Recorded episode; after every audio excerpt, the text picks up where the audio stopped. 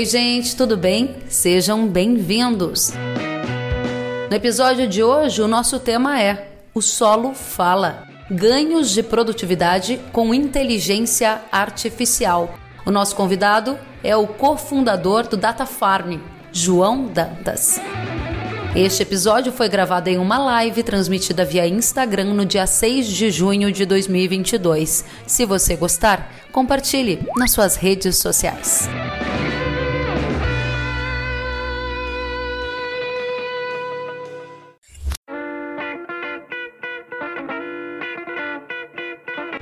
João Dantas, que alegria te reencontrar. Seja muito bem-vindo. Oi, Kelly. Prazer é meu. Alegria imensa estar falando contigo. Da mesma forma, a última vez que a gente se viu foi em Mato Grosso do Sul, né, João? Presencialmente há um ano, um pouco mais que isso?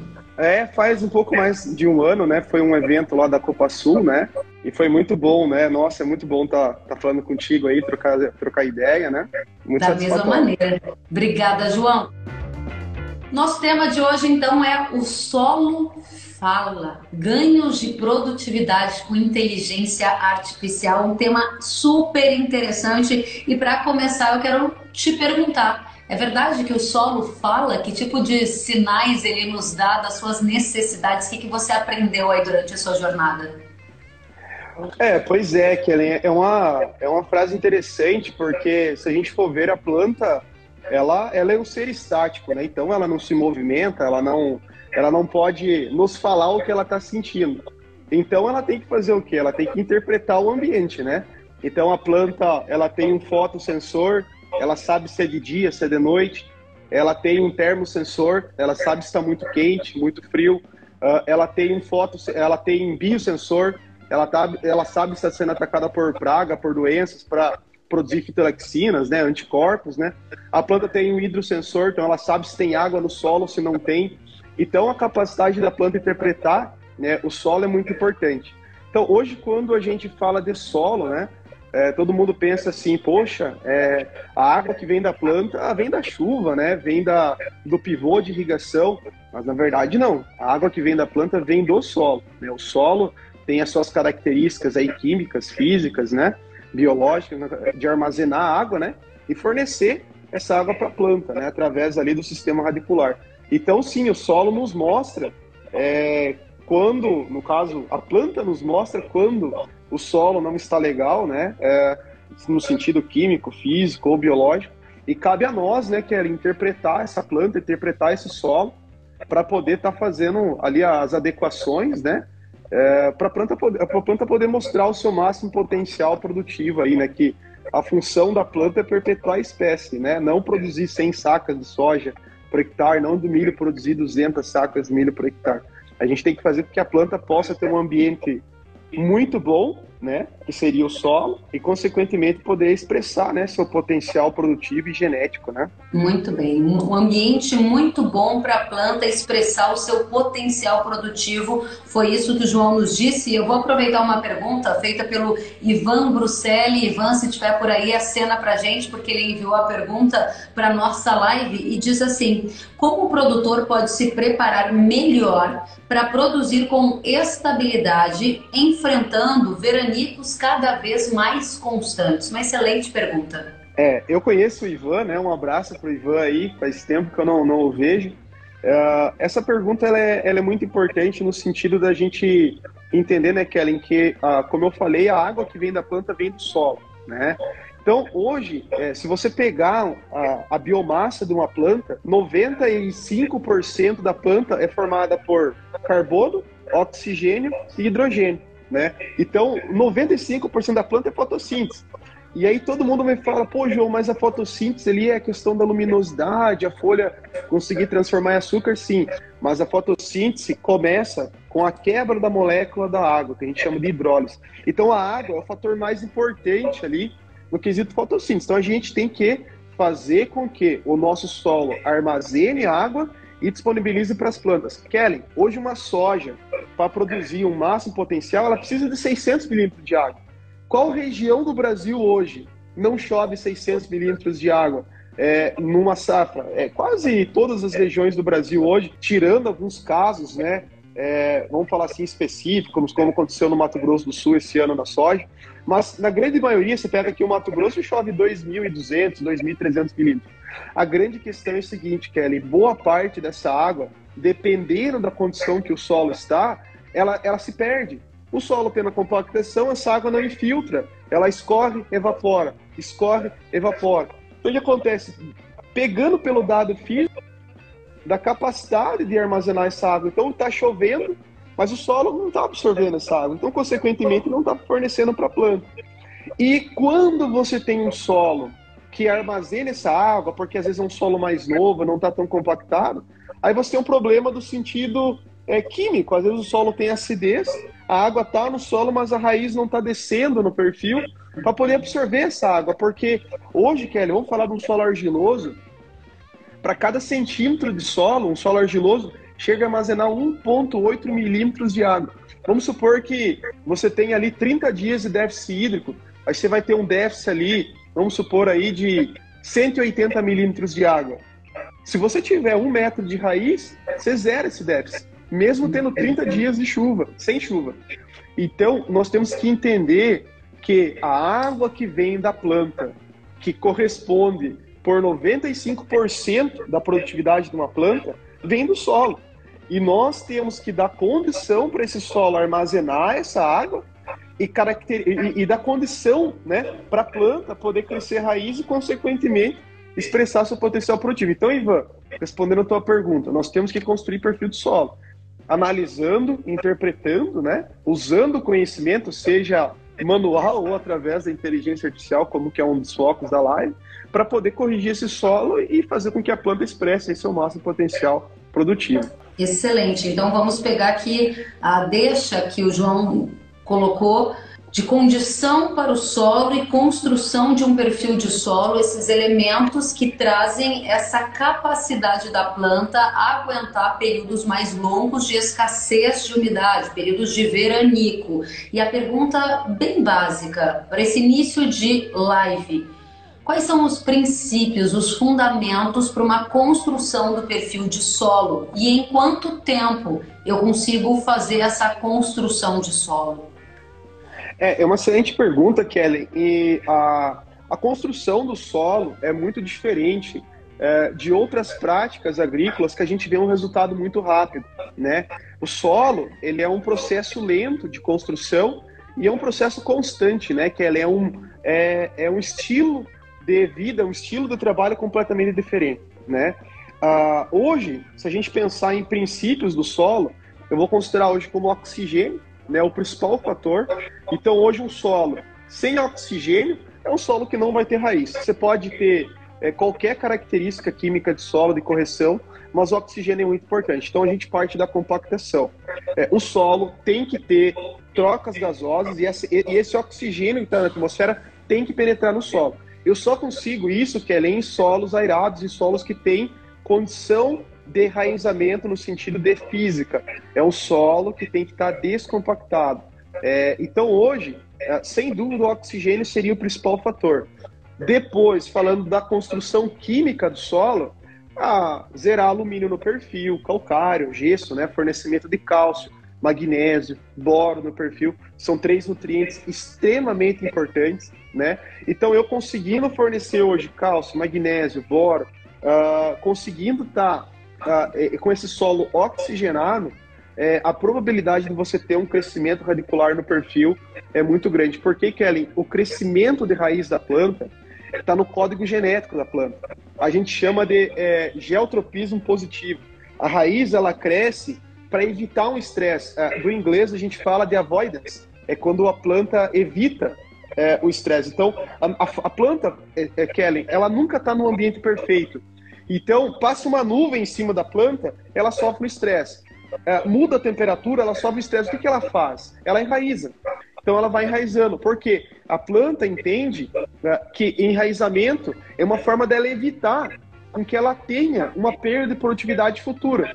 Só que ela, a gente, pra, quando você pega uma planta que não está enraizando, é porque esse solo tem impedimentos de caráter químico, físico biológico. Se você não tiver um impedimento no seu solo de caráter químico, físico e biológico, a planta vai expressar o que geneticamente já está no código dela, que é crescer raiz.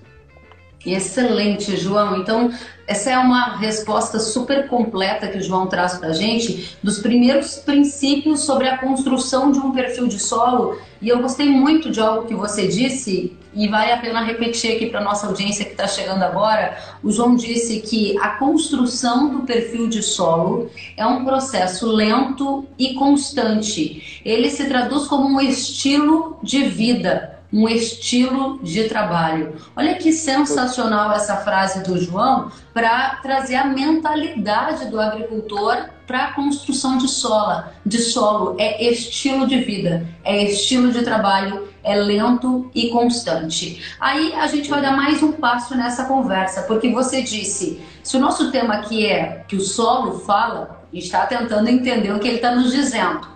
Você já trouxe os primeiros princípios para construir um solo que seja um ambiente bem saudável, favorável ao aumento de produtividade, que é o que nós estamos buscando.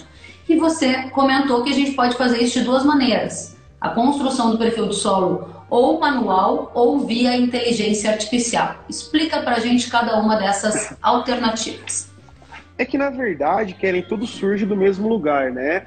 A, toda, eu sempre falo, e acho que foi até uma frase que eu comentei contigo lá na, em Rio Verde, naquele encontro que teve lá, não sei se você lembra, que a, a, a inteligência artificial ou qualquer, a, ou qualquer sistema, ele tem que surgir numa uma base agronômica muito forte. É, antes de ter tecnologia, tem que ter a agronomia, né? Então, a, nada, a, a inteligência artificial nada mais é do que a soma de conhecimentos em cima de uma base de dados muito grande para poder facilitar né, as recomendações e a tradução daquele solo ali uh, ah, para você saber quais são os melhores indicativos. O que, que acontece? Hoje a análise de solo ela tem diversos fatores, né? Você tem ali a parte química do solo, você tem compactação, análise de resistência.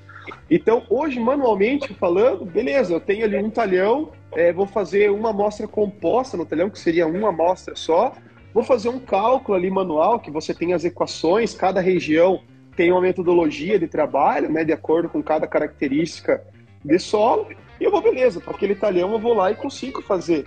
Agora você imagina só que ali é uma área de 5 mil hectares, é, com mil amostras de solo, é, com diferentes ambientes de produção, com diferentes uh, targets, né, com diferentes alvos de produtividade em cada local, como eu faço isso manualmente?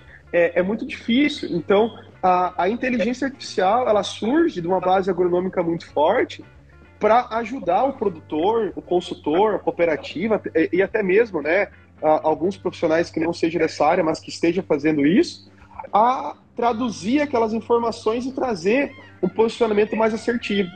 Então, a, a diferença entre a, a recomendação manual através da inteligência artificial é, nada mais é o volume de dados que você tem que processar, que chega a um ponto que fica humanamente impossível, né, Kelly? Então você tem que ter uma, uma base de dados e uma inteligência artificial construída é, com muita agronomia para poder dar segurança e trazer essas recomendações, é, é, vamos dizer assim, assertivas a cada talhão, a cada região e a cada alvo de produtividade, né?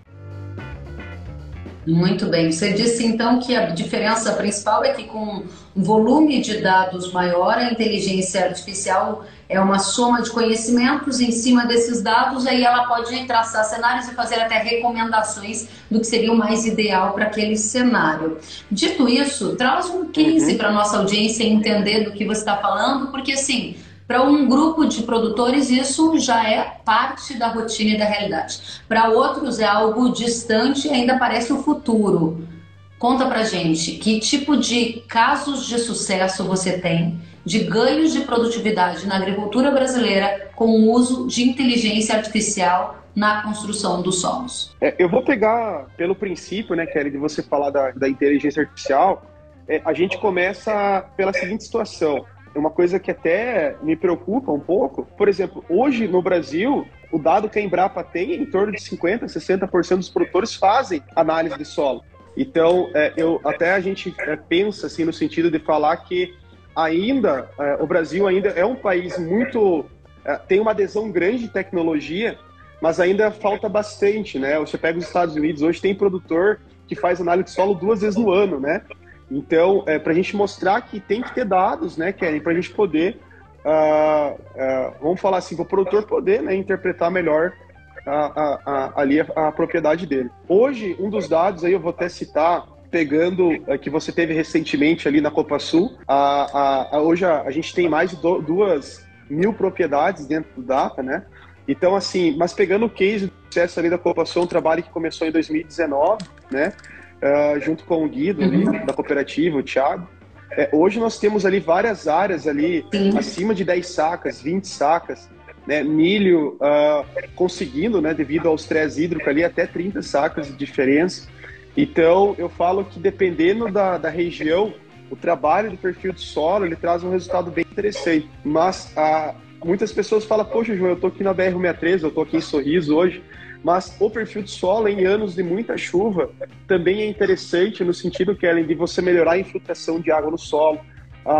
Quando você tem um problema de muito excesso hídrico, também é problema você ter um solo sem oxigênio, a planta também sente, né, as consequências ali da, do anaerobismo, né? Então, a construção do perfil de solo, que ela é a base ali para uma agricultura sustentável, estável, né, e rentável, né, Kelly? Então eu acredito muito aí na, na nesse tema e nesse, nesse modelo de trabalho. Neste contexto que você usa a palavra sustentável e rentável, que é o que você enxerga que é uma necessidade da agricultura uhum. brasileira. Eu perguntei, é muito caro fazer uhum. construção de solo? E se sim, em quanto tempo o investimento se paga? Kelly, eu vou usar um exemplo para você Uh, não vou citar o nome do produtor, é, mas é um grande grupo aqui no Brasil. Provavelmente o Brasil inteiro conhece esse, esse grupo de plantio. E eu tive rodando uma propriedade e eles abriram uma área, Kelly, na Bahia, uh, em 2001, é, 2001, 2002. E eles fizeram cinco modelos, Kelly, de correção de solo. Um modelo de correção profunda com a Iveca, que é um arado grande, né? É, um modelo com grade pesada, um modelo com grade intermediária, um modelo com nivelador e um modelo com calcário em superfície. Então eles fizeram vários modelos ali de correção de perfil de solo e eles queriam avaliar quanto tempo uh, eles teriam resultado disso aí.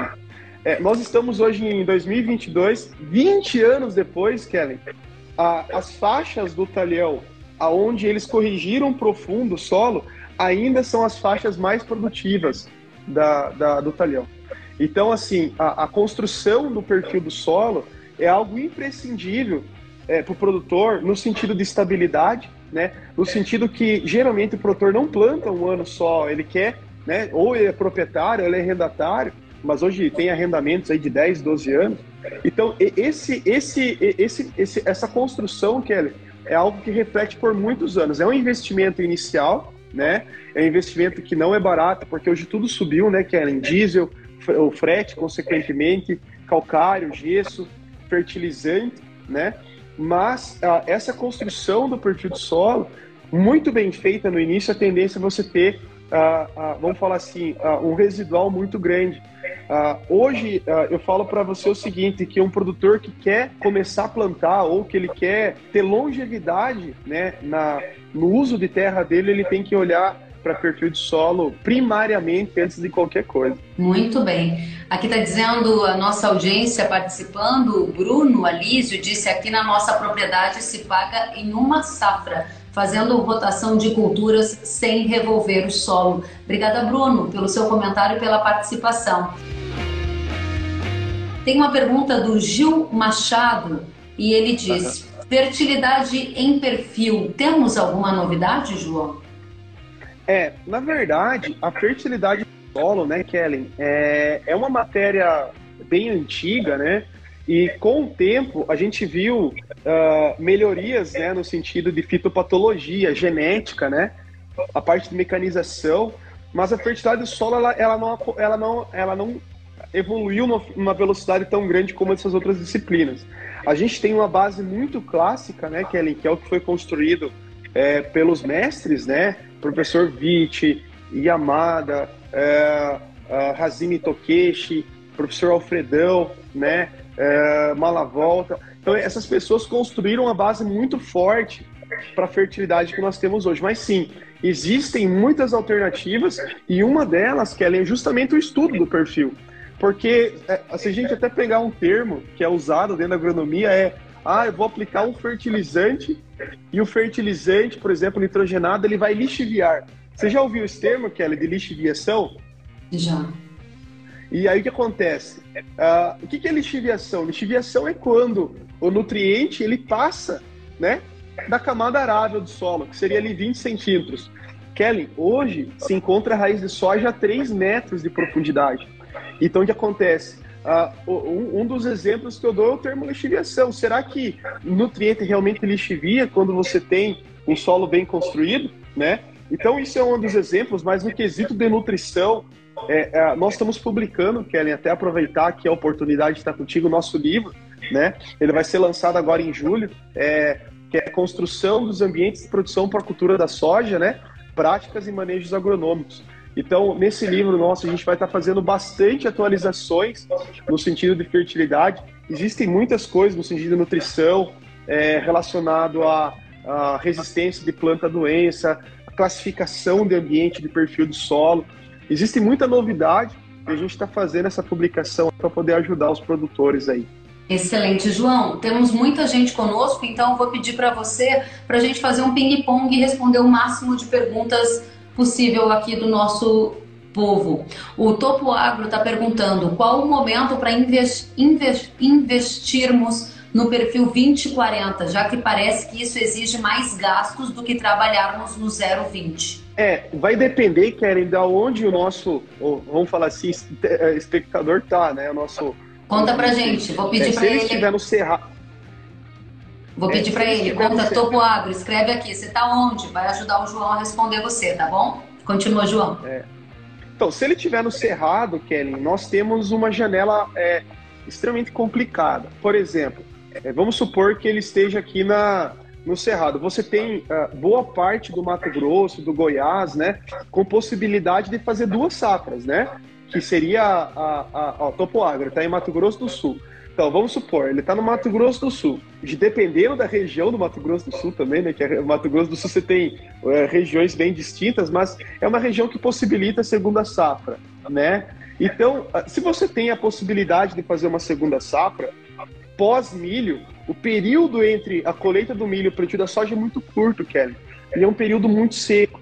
É um período muito seco. Então, a, você conseguir fazer. Olha lá, Maracaju.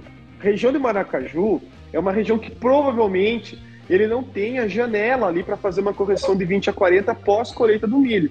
O que, que ele teria que fazer? Ele teria que escalonar a fazenda dele, por exemplo, pegar ali a, a área que ele atende ou que ele planta e dividir ali em cinco ambientes de produção.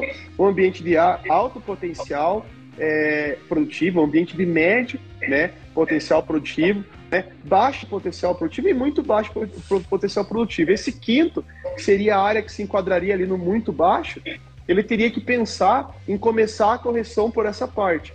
Fazendo o quê? Nesse caso, pensando em fazer um trabalho bem feito, deixando de plantar o milho, em alguns casos, né? Planta ali 80% da área e o restante, aqueles 20% ali, você faz um trabalho de solo bem feito, coloca ali uma planta de cobertura, né? Seria o ideal. Não, daí ele pode me falar, poxa, João, eu tenho condição de máquinas de fazer 100% da área em milho. O que fazer? Aí nós temos uma janela bem complicada, porque ele vai ter que fazer um trabalho de calcário, de gessagem, dependendo da situação, antes de plantar soja, vir com uma intervenção, muitas vezes mecânica, se precisar, um subsolador, depende da, de, de, cada situação, né? Porque a gente tem que ter um dado ali da área para fazer esse trabalho. E aí fazer o plantio da soja e pós-soja, talvez fazer um milho com braquiária, alguma coisa nesse sentido para estruturar esse solo. Então, Kellen, existem vários modelos de trabalho, precisaria entender qual que é ali a característica de solo dele, né? Quantos por cento da área ele consegue fazer em segunda safra, né? Para poder estar tá definindo a estratégia de manejo ali, né?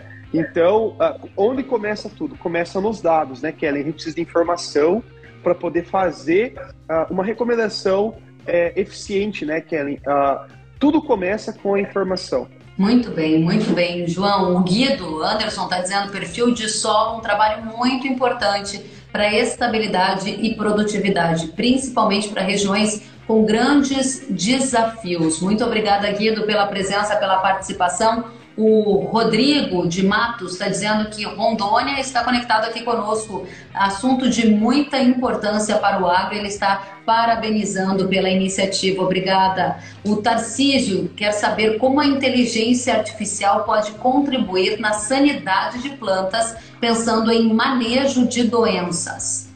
Então, Kellen, na parte de manejo de doenças, né, você sabe, já não, já não é tanto a minha área, né? É, mas eu acredito que uh, o monitoramento, viu, Kelly? Uh, pensando em monitoramento, acho que é uma das principais formas você uh, estabelecer, né, ali os níveis de ação, você entender ali o monitoramento da área, é muito importante. Hoje, Kelly, quando a gente pensa em alto potencial produtivo, é, você já não tem ali que esperar a entrada de uma doença para você estar tá fazendo. Geralmente é sempre preventivo, né, Kelly? Então, o que, que eu vejo? Cruzar dados de clima, você entender, né? Por exemplo, ah, esse ano vai ser um ano mais chuvoso, por exemplo, Kelly, dá um exemplo, como foi ano passado. Então, se eu tenho uma previsão climática ali, eu sei que meu solo está compactado, eu não vou ter tempo, Kelly, de uh, trabalhar nesse solo, né, de fazer ali uma, uma, de fazer ali um tipo de intervenção. A própria análise de solo, eu posso trabalhar com alguns nutrientes que é, fazem parte ali da cadeia de resistência da planta, que aumenta a imunidade da planta, né? Como uh, vários potássio, cobre, né? Que trabalham ali na, na, na resistência da planta a doenças. Eu posso trabalhar com essas informações e trabalhar preventivamente com o uso de, de, de fungicidas, né?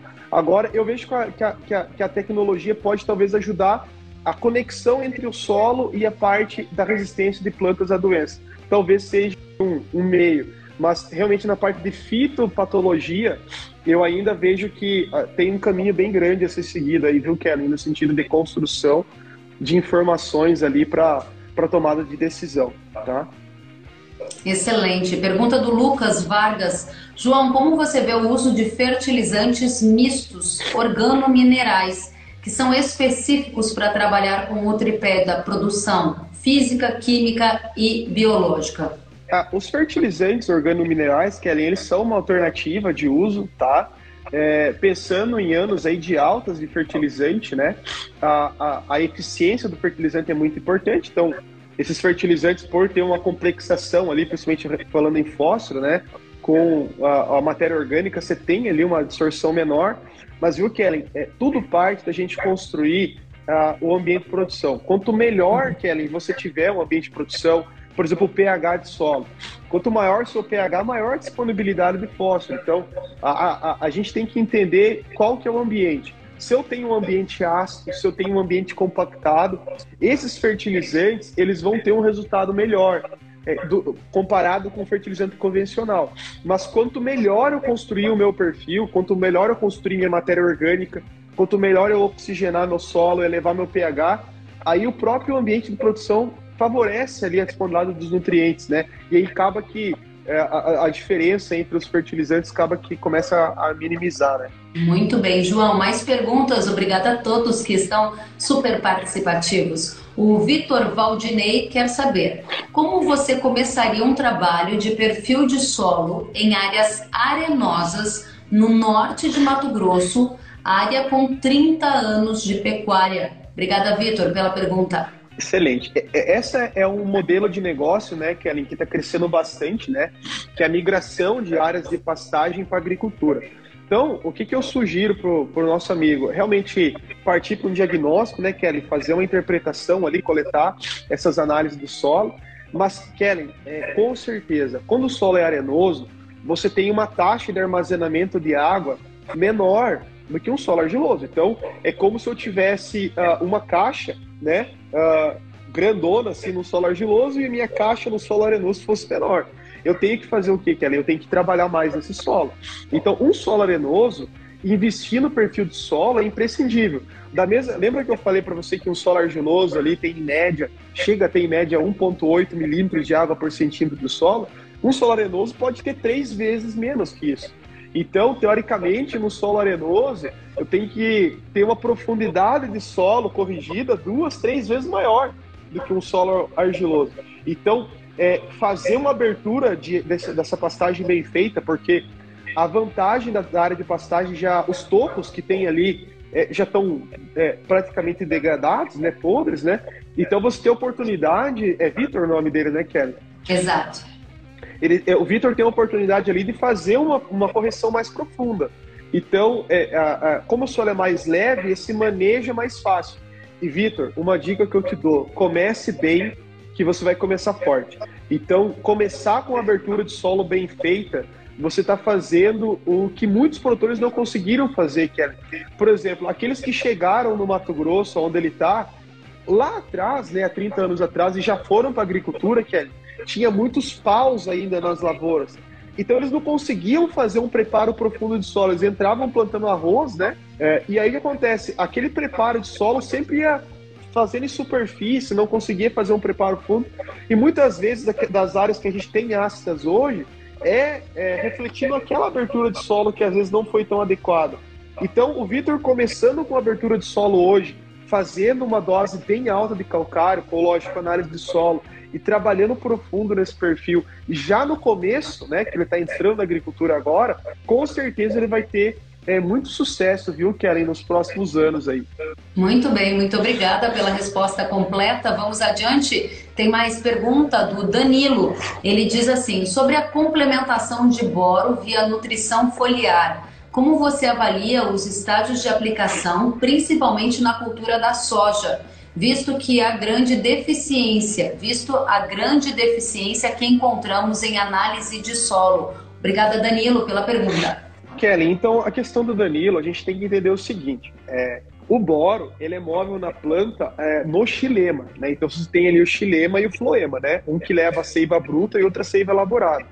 O ideal, Kelly, é você fazer realmente uma correção de boro via solo, tá? A melhor alternativa de boro é, para o Danilo é fazer análise de solo. Ele definiu ali realmente que o boro está baixo, que vários fatores fazem o boro baixar. Um deles é o próprio calcário, né?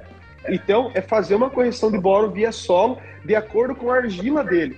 É, Danilo, se você tem um solo de 10% de argila, você pode trabalhar até com 1 kg de boro via solo.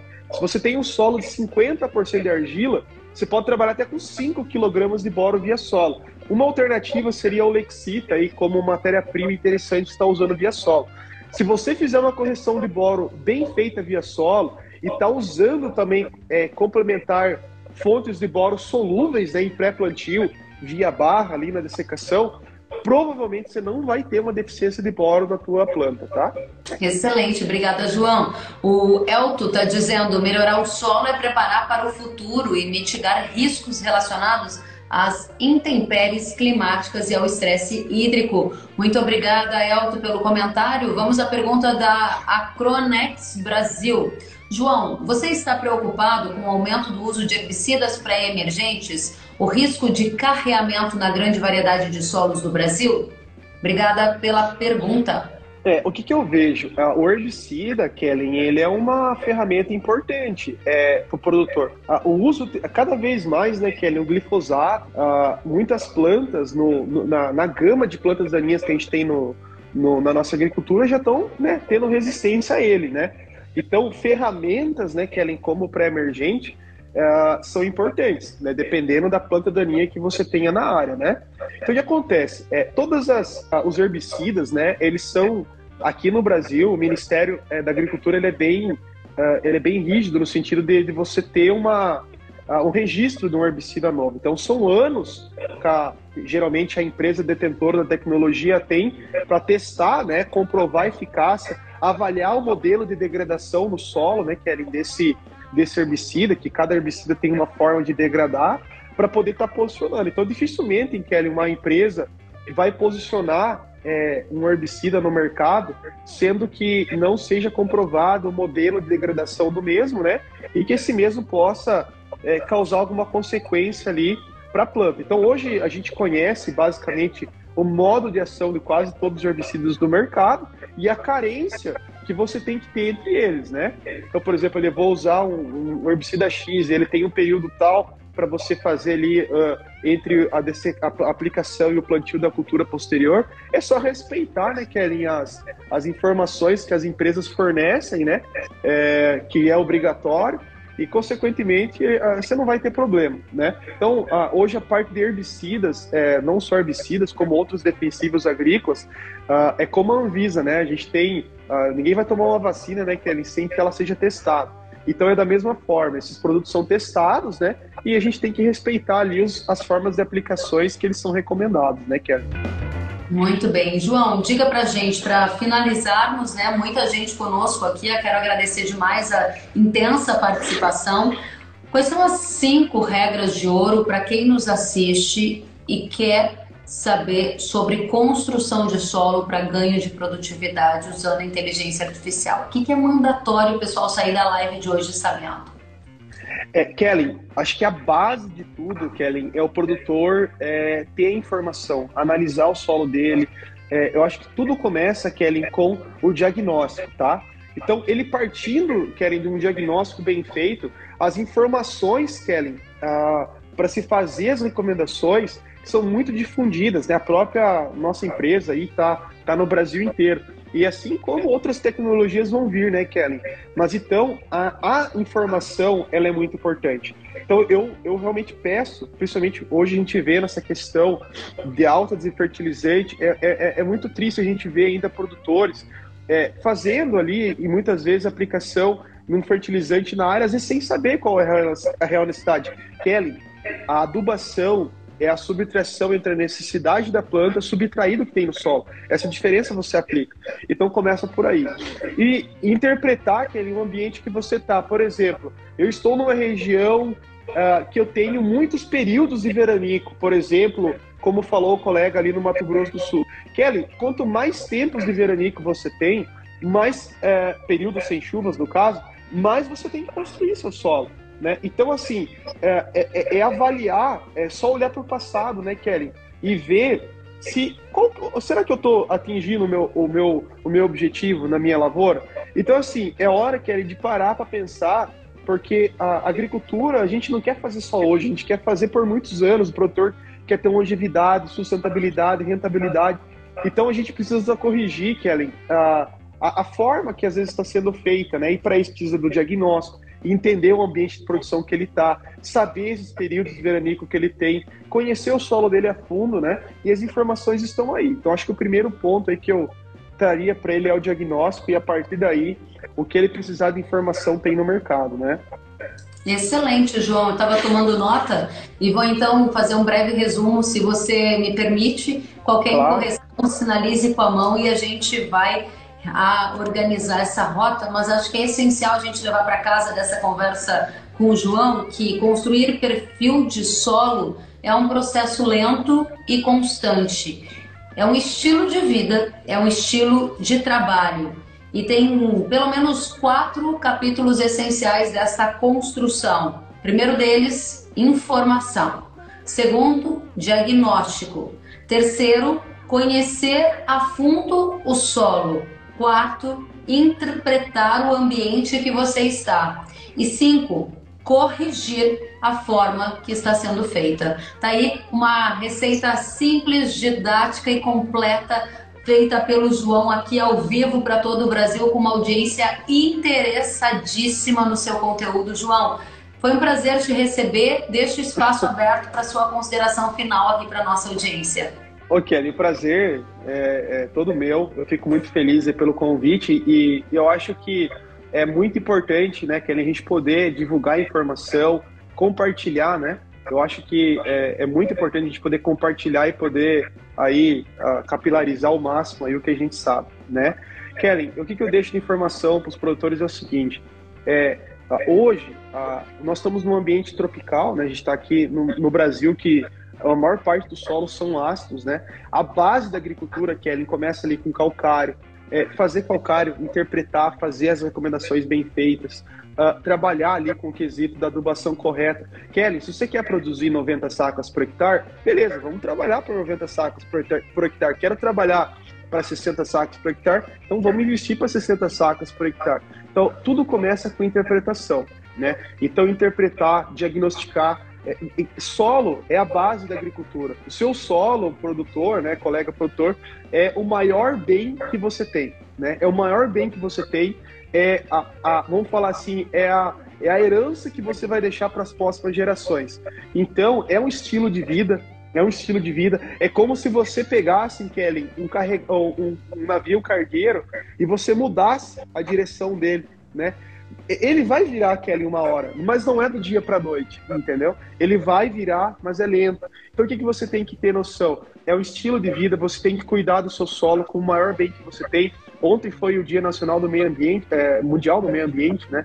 Então a gente tem que pensar sobre preservação.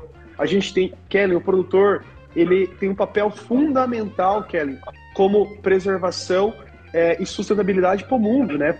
Você sabe a questão do crédito carbono, de tudo isso que vai vir para o Brasil, né? Então, o produtor aqui no Brasil, principalmente aqui que nós temos capacidade de produzir até três safras no ano, né?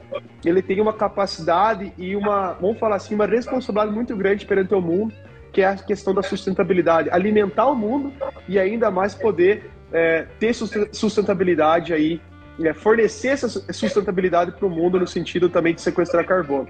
Então, o produtor brasileiro é um herói, né? Ele está é, aí desbravando o, o, o, Brasil né, em regiões que ainda não se tem agricultura, como o nosso colega ali que está vindo da pecuária para plantar lavoura sem desmatar, né, Kelly? O produtor vai produzir sem desmatar, só pegar uma área degradada e transformar em agricultura. Olha que, que lindo a gente ver que o Brasil pode aumentar sua capacidade produtiva, verticalizar mais e também expandir para regiões ainda que ainda uh, se pode, né, legalmente falando.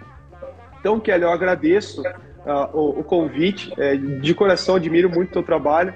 E, e, todo mundo aí que, que precisar, a gente está tá por aí, tá? E vai ser, eu estou muito feliz também de publicar meu livro mês que vem.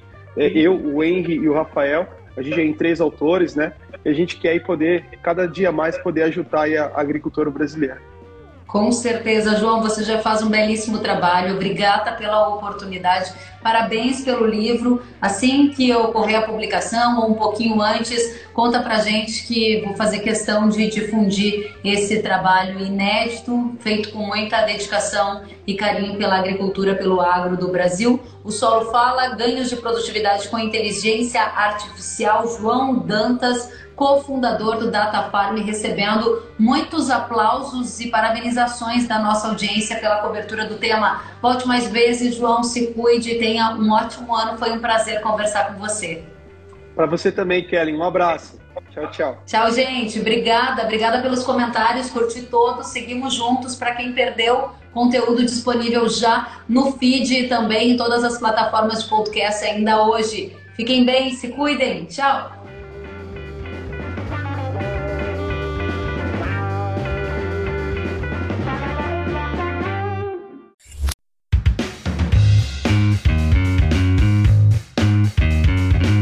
Que bom que você gostou da entrevista e ouviu todo o conteúdo. Se quiser acompanhar as atualizações, siga kellen.severo no Instagram. Até a próxima!